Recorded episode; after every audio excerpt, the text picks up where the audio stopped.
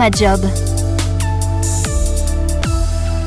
Pendant et après le Covid, on a souvent entendu dire que les Français aspiraient au changement, qu'ils étaient en quête de sens. Selon une étude réalisée par l'IFOP pour le Centre européen de formation, 65% des actifs aspirent à un changement professionnel dans les deux années à venir. Qui sont les candidats au changement? Les moins de 35 ans, 79%, les 35 à 49 ans, 71%, les habitants d'Île-de-France, 69%, et du Sud-Ouest, 75%, ceux qui possèdent les plus bas revenus, 70% et ceux qui comptent un ou plusieurs enfants de moins de 14 ans dans leur foyer, 76%. Autre enseignement de cette étude, un peu moins d'un Français sur deux, 44%, envisage d'entamer une reconversion. Bienvenue dans Format Job, le podcast des formations qui accompagnent vers l'emploi, disponible sur Job Radio et l'ensemble des plateformes de diffusion de podcasts. Bonjour Carole Dessin. Bonjour Jean-Baptiste. Vous êtes chef de produit, offre de formation chez Demos, c'est ça, spécialiste de la formation professionnelle? Oui, tout à fait. Je suis responsable marketing produit euh, chez Demos spécialiste de la formation professionnelle. Ok, je laisse passer l'ambulance. Carole, en quelques mots avant de, commencer notre interview, est-ce que vous pouvez nous expliquer en quoi consiste euh, concrètement euh, votre job? Alors, mon job euh, au quotidien, c'est de concevoir des offres de formation qui répondent aux besoins du marché et qui répondent à l'ensemble de nos clients qui sont des entreprises, mais également des collaborateurs. Quelques mots par rapport quand même aux chiffres de l'enquête de l'IFOP pour le Centre européen de formation. Euh, ça vous fait réagir comment? C'est la tendance euh, en fait qu'on a mesurée nous euh, dans nos offres de formation puisqu'on a de plus en plus de demandes, notamment sur du bilan de compétences et des formations qui sont finançables par le CPF. Quelles sont les aspirations, vous le savez, de ces personnes qui sont candidates, je dirais, à une reconversion professionnelle ou en tout cas à suivre une formation professionnelle? Alors en fait, on a de tout. On a des personnes qui choisissent la reconversion parce que euh, en fait, elles sont aperçues euh, durant le Covid que euh, leur activité professionnelle ne correspondait plus au sens qu'elles donnaient à leur vie professionnelle. Donc elles changent complètement de domaine d'activité et là, elles ont une réflexion sur les compétences qu'elles ont pu développer tout au long de, de leur expérience et celles qu'elles vont devoir utiliser dans le nouveau job. Et puis il y a ceux qui souhaitent se reconvertir mm, dans, je dirais, leur activité professionnelle professionnels euh, qu'ils exercent aujourd'hui dans leur entreprise, mais qui aspirent à des métiers euh, un petit peu différents euh, de celui qu'ils exercent aujourd'hui. On voit de plus en plus dans les offres de formation professionnelle des formations pouvant euh, permettre finalement de nous aider à améliorer notre développement personnel et notamment les, compétences de savoir-être, les, fameux soft skills. Tout à fait. Alors c'est vrai que déjà sur le marché du travail, euh, aujourd'hui, euh, les entreprises ont bien compris que cela faisait la différence sur la réalisation des missions et la performance. maintenant, d'un point de vue reconversion, un individu qui a développé des compétences et qui se connaît parfaitement plus de chances d'aller jusqu'au bout euh, de sa reconversion. C'est-à-dire que souvent, euh, le candidat a une idée, il a envie de changer. Ensuite, entre l'envie de changer et réellement passer à l'acte et réellement s'engager dans une nouvelle voie, on voit que euh, les chiffres montrent qu'il y a une déperdition. Et donc, le fait de bien se connaître permet de pallier aux freins, aux démotivations que l'on peut avoir entre l'idée et vraiment le fait de se reconvertir. Qui sont vos clients aujourd'hui chez Demos? C'est des entreprises ce sont euh, des particuliers? Alors nous avons euh, principalement des entreprises, mais de toute taille, des grands comptes dans tout domaine d'activité, tout secteur, euh, la SNCF, Alliance, Gan Assurance, EDF, public, privé, mais également des PME et des TPE.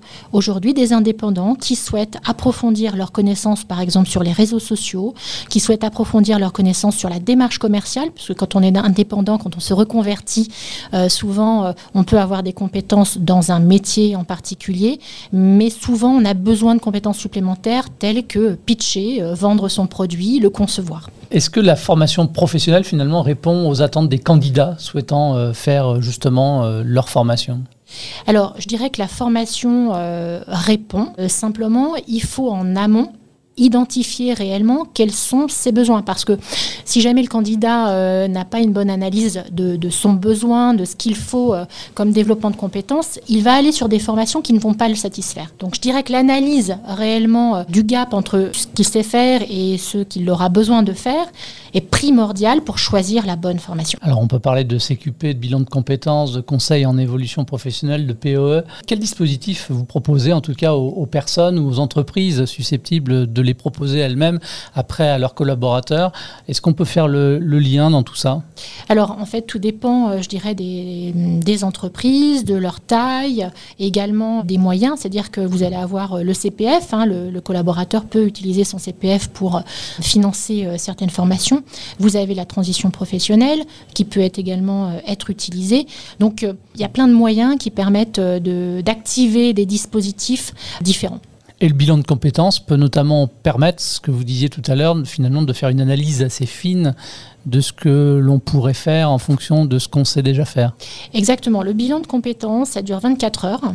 C'est des entretiens avec un coach qui est certifié, qui est habitué euh, au monde du travail, qui est habitué euh, au poste de travail, aux missions, aux compétences, et qui va être en mesure, au regard de votre CV, de, ce que vous avez pu faire, d'identifier, et également de ce que vous ciblez, hein, euh, ce vers quoi, si vous avez une idée, parce que peut-être que vous n'avez pas d'idée, le, le coach va être là pour vous aider en fait à formuler vos souhaits, vos désirs profonds. C'est-à-dire que donc euh, le bilan est vraiment un élément qui permet de comprendre ce qu'on a fait, de le valoriser en compétences, parce que quelquefois les personnes euh, ont des expériences et sont pas capables de les transformer en compétences. C'est-à-dire euh, se dire euh, bah, j'ai fait ça, j'ai fait ci, j'ai fait telle mission, etc. Mais réellement en compétences, qu'est-ce que je sais faire réellement? C'est comme si vous demandiez à quelqu'un qui a son permis de conduire, bah, en fait, tu as ton permis de conduire, tu, sais faire quoi réellement?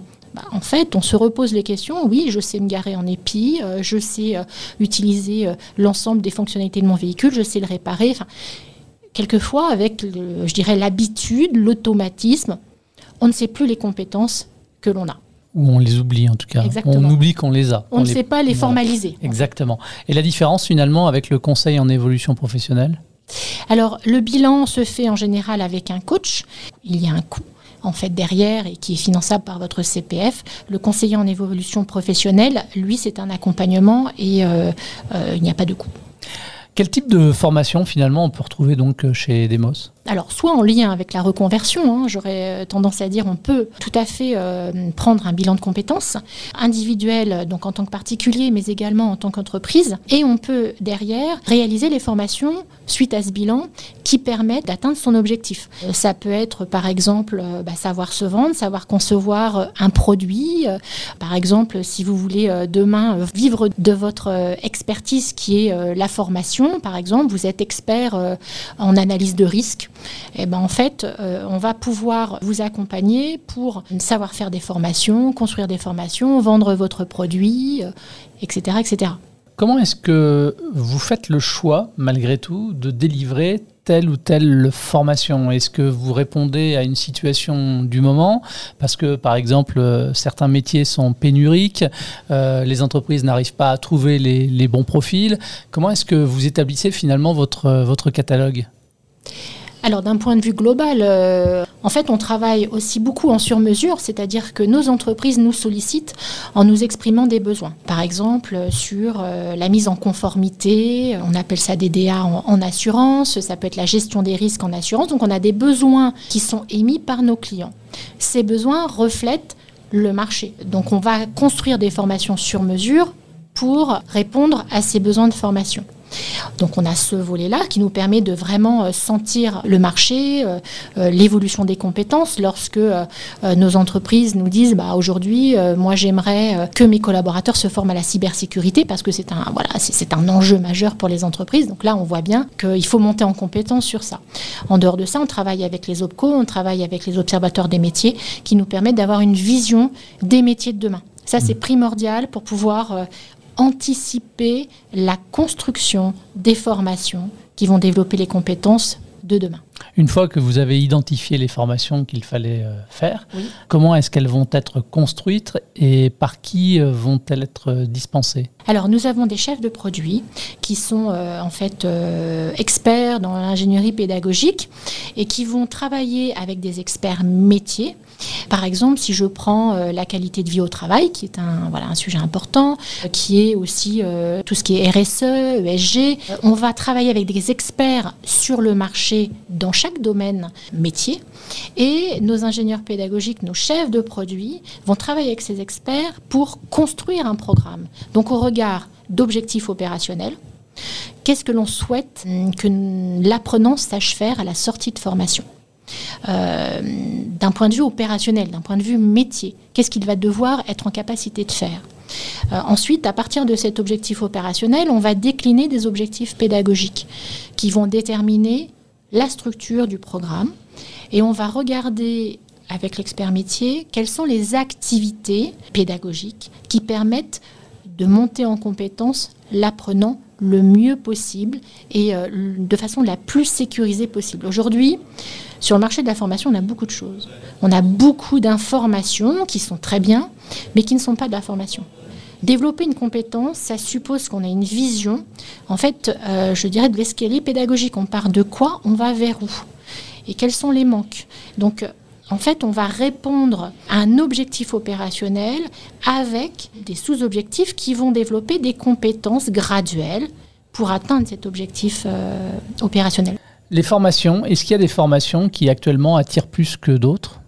Alors, c'est vrai que les soft skills, attire. Tout ce qui est développement personnel, tout ce qui est euh, assertivité, affirmation de soi, euh, gestion des conflits, euh, également le management. Pourquoi? Parce qu'on voit qu'au niveau de, du monde du travail, hein, le, management aujourd'hui est, pas facile parce que l'environnement est incertain, les entreprises vivent des choses qui sont difficiles, donc le manager est en ligne de mire des collaborateurs. Donc on a en fait un nouveau programme d'ailleurs sur le management en monde VUCA pour donner des éléments contextuels au manager pour accompagner le collaborateur, pour mieux le comprendre.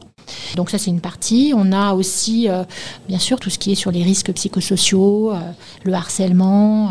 ça ce sont des demandes. Et puis à côté de ça, on a beaucoup de choses sur tout ce qui est réglementaire, conformité, pour pouvoir permettre aux entreprises de répondre aux obligations de leur marché. Les formations, elles sont euh, certifiantes, euh, diplômantes euh Il y a de tout. Il y a de la certification, il y a du diplômant, et puis bah, vous avez des formations qui sont juste finançables par le CPF ou pas. Ce sont des formations qui s'opèrent à distance, qui peuvent se faire à l'intérieur même de l'entreprise ou en centre de formation. J'ai vu que Demos avait des centres de formation un peu partout en France. Alors en fait, on a plusieurs modalités. Euh, soit euh, c'est du présentiel, et donc euh, dans ce cas-là, l'apprenant vient sur place et se forme en présence du formateur sur site. Soit c'est à distance, donc en classe virtuelle. Ça permet bien sûr moins de coûts et ça permet aussi une rapidité d'exécution de la formation, donc qui est intéressante. Et contrairement à ce que l'on peut croire, et d'ailleurs le Covid nous l'a montré, il y a des formations euh, de développement personnel et même de vente euh, sur la démarche commerciale qui se font à distance et qui ont un avantage, c'est que l'apprenant est euh, derrière son écran, il est en sécurité, il est chez lui ou bon, au bureau, si jamais il a choisi de, quand même de faire à distance au, bureau. Il se sent en sécurité pour poser ses questions ou pour jouer un jeu de rôle. C'est-à-dire que euh, voilà, quand on pitch, quand on s'entraîne pour du pitch commercial, moi je l'ai vu, je l'ai pratiqué, je et en fin de compte, j'étais très surprise parce que euh, chacun se sent libre, beaucoup plus libre que lorsqu'on est en salle et qu'on a un regard, euh, voilà, on a un petit peu peur du jugement. Qui peut prétendre clairement aujourd'hui finalement à une formation pour assurer une reconversion professionnelle? Aujourd'hui, un salarié, euh, un demandeur d'emploi tout le monde. Est-ce qu'on peut faire un point sur les financements qui existent justement pour une prise en charge de formation? Alors les financements, euh, bah, il y en a plusieurs. Hein. Le CPF euh, est une solution euh, qui permet en plus de pouvoir choisir soi-même euh, sa reconversion et de, choisir le niveau de dépenses que l'on veut euh, donner. Ensuite, il y a des accompagnements qui sont également faits par Pôle Emploi, selon si vous êtes demandeur d'emploi ou, pas, hein, si vous avez été licencié et que vous souhaitez vous reconvertir. Après, il y a d'autres financements euh, qui sont proposés, mais la transition collective, la transition professionnelle, le CPF, tout ça peut permettre de financer la reconversion. On retrouve l'ensemble de vos formations sur votre euh, site internet euh? Oui, tout à fait. Alors, vous retrouvez tout ce qui est proposé, euh, je dirais, en prêt à former. Donc là, c'est du clé en main. on le déploie directement tel quel. Les programmes correspondent, je dirais, de façon standard à la montée en compétences sur les thématiques.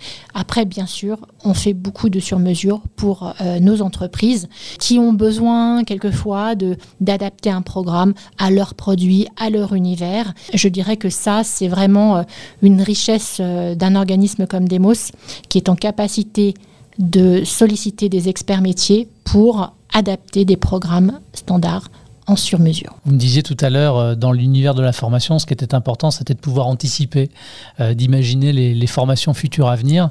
Est-ce que déjà, vous avez en tête les prochaines formations qui ne sont pas encore actuellement disponibles, mais qui le seront un jour? Oui, bien sûr. Bien sûr, on travaille quotidiennement. Euh, tous les ans, on a un certain nombre de, nouveaux produits qui sortent et heureusement, euh, on, essaie d'anticiper au maximum les compétences de demain. Alors, ce qui n'est pas facile, aujourd'hui, parce que les compétences de demain ne sont pas toujours, je dirais, euh, à la surface. Hein, mais le fait de travailler avec nos clients, le fait de comprendre leur métier, leur évolution, puisque quand on voit une société d'assurance euh, et quand on, discute euh, avec euh, les personnes qui sont gestionnaires sinistres, les personnes qui sont à la souscription, qui sont à la production, on voit bien que ces métiers sont en pleine transformation. Et une chose qui est intéressante, je trouve, c'est de comprendre aujourd'hui que les outils transforment les métiers. Et donc, il y a un regard important à porter sur les outils pour comprendre la transformation. Et l'intelligence artificielle là-dedans vous n'allez pas perdre votre job, entre guillemets, ou alors est-ce que les formations aussi vont devoir s'adapter avec ce nouvel outil? Alors, les formations vont devoir s'adapter avec ce nouvel outil. Euh, maintenant, sur l'humain, aujourd'hui, c'est très bien, euh, ChatGPT euh, permet de faire des choses euh, plutôt bien. Maintenant, sur l'humain, la compréhension du fonctionnement de l'humain, on a encore beaucoup de place pour nos experts formation pour proposer de la construction qui soit vraiment graduelle au niveau de la compétence. Tant mieux. Oui. c'est clair que l'humain, il hein, n'y a rien de mieux quand même. On arrive à la fin de cette interview. Un grand merci à vous, Carole, d'être euh, venue nous voir. Et on va peut-être euh, renvoyer quand même les auditeurs sur le site internet. Vous nous le rappelez? Tout à fait, www.demos.fr. Merci beaucoup. Merci également de votre fidélité et à très vite pour un nouvel épisode de Format Job. Format Job